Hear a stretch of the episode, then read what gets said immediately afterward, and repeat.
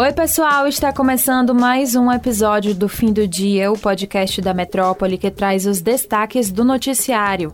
Hoje é quarta-feira, 9 de novembro. Eu sou Luciana Freire e comigo na apresentação está Madson Souza. Oi, Mads, tudo bem? Oi, Lu, tudo beleza? Olá para todos vocês que estão nos ouvindo. Uma das maiores vozes da música popular brasileira, Gal Costa, morreu nesta quarta aos 77 anos. A cantora seria uma das atrações do Festival Primavera Sound que aconteceu no último final de semana em São Paulo, mas teve a participação cancelada de última hora. Segundo informações da equipe da artista, o cancelamento aconteceu para que Gal se recuperasse de uma cirurgia de retirada de nódulo da fossa nasal. A previsão era de que a cantora ficasse afastada dos palcos até o fim de novembro. Gal começou a carreira de abrangência nacional na década de 60. Junto aos também baianos Gilberto Gil, Caetano Veloso e Maria Bethânia, a cantora formou os Doces Bárbaros. Maria da Graça Costa Pena Burgos nasceu em 26 de setembro de 1945 em Salvador e se tornou uma das maiores cantoras da história da música brasileira. Ela estava em turnê com o show As Várias Pontas de uma Estrela, no qual revisitava grandes sucessos dos anos 80 do cancioneiro popular da MPB. Açaí, Nada Mais, Sorte e Lua de Mel são algumas das músicas do repertório. Diversos artistas baianos lamentaram a morte de Gal.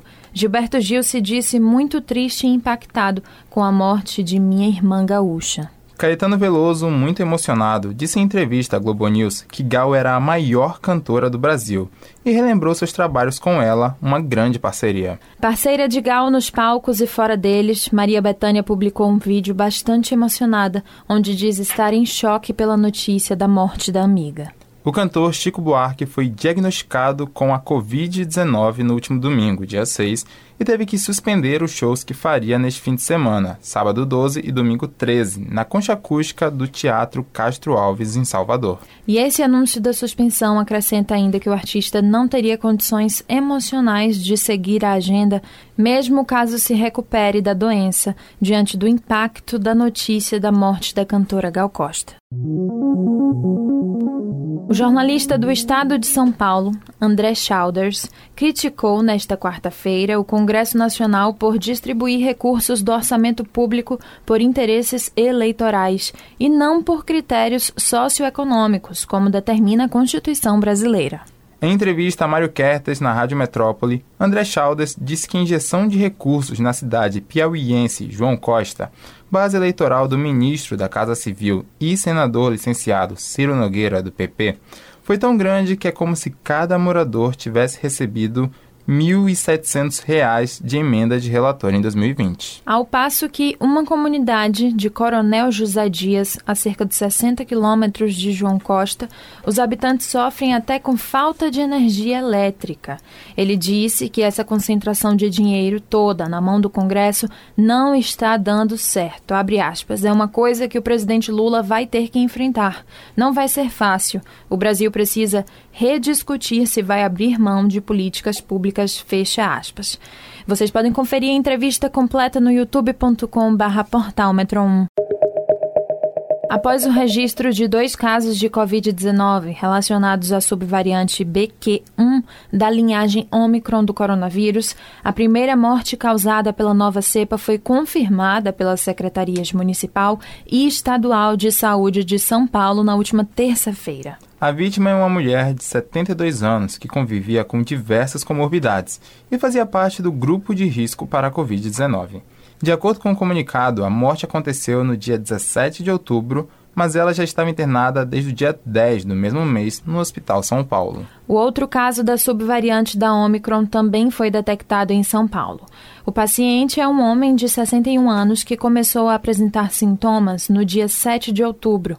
De acordo com a secretaria, ele permanece em isolamento e não teve complicações pela infecção. Até o momento, não existem dados epidemiológicos que sugerem um aumento na gravidade ou na letalidade da nova cepa da doença. Apesar disso, a BQ1 está mostrando uma vantagem de crescimento significativo sobre outras linhagens da Omicron. Sem mandato a partir do próximo ano, o deputado federal Marcelo Nilo, do Republicanos, tem feito uma campanha aberta para ser conselheiro do Tribunal de Contas dos municípios, o que garantiria a ele um emprego vitalício. Nilo, no entanto, já defendeu que se discutisse o fim da Corte de Contas, olha só. Em entrevista à Rádio Metrópole no dia 9 de novembro de 2015, exatos sete anos atrás, Nilo atacou o TCM por não ter um revisor para examinar as decisões do próprio tribunal e, eventualmente, alterar as determinações do relator. Nilo tentou, na reeleição deste ano, o segundo mandato como deputado federal, mas foi apenas o quarto mais votado do seu partido e não conseguiu se reeleger. Agora ele tenta ocupar a cadeira que foi do conselheiro Raimundo Moreira, que se aposentou no início deste ano. O âncora da Rádio Metrópole, Mário Kertes, criticou nesta quarta-feira, dia 9, a possível nomeação do deputado federal Marcelo Nilo para o Tribunal de Contas dos Municípios. MK lembrou que Nilo, quando era presidente da Assembleia Legislativa da Bahia, quis acabar com a Corte de Contas por interesse pessoal e mesquinho. Abre aspas. Os deputados vão dar esse prêmio de consolação para ele? Será? Se lembrem vocês do tribunal e vocês deputados que ele, quando era todo-poderoso presidente da Assembleia da Bahia, porque o Tribunal de Contas dos municípios não quis atender um pleito dele em relação ao município que era de gente dele, ele disse que na Bahia não tinha necessidade de ter dois tribunais. O Tribunal de Contas dos Municípios e o do Estado. E disse: vamos acabar com isso, fecha aspas, disse Mário Kertes. MK disse ainda que Marcelo Nilo é inculto para ser conselheiro do TCM. Vocês podem conferir também esse editorial no youtube.com/barra portal Metro 1. E é isso, pessoal. O episódio de hoje fica por aqui, mas se você quiser ter acesso a essas e outras notícias, basta entrar no metro1.com.br. Acompanhe a gente também pelas redes sociais, arroba grupo.metrópole no Instagram e TikTok e arroba metrópole no Twitter. Lembrando que você pode ativar as notificações no Spotify para receber um alerta a cada nova edição do fim do dia. Tchau, Meds, tchau, pessoal, e até a próxima. Valeu, Lu, valeu, pessoal, e até a próxima.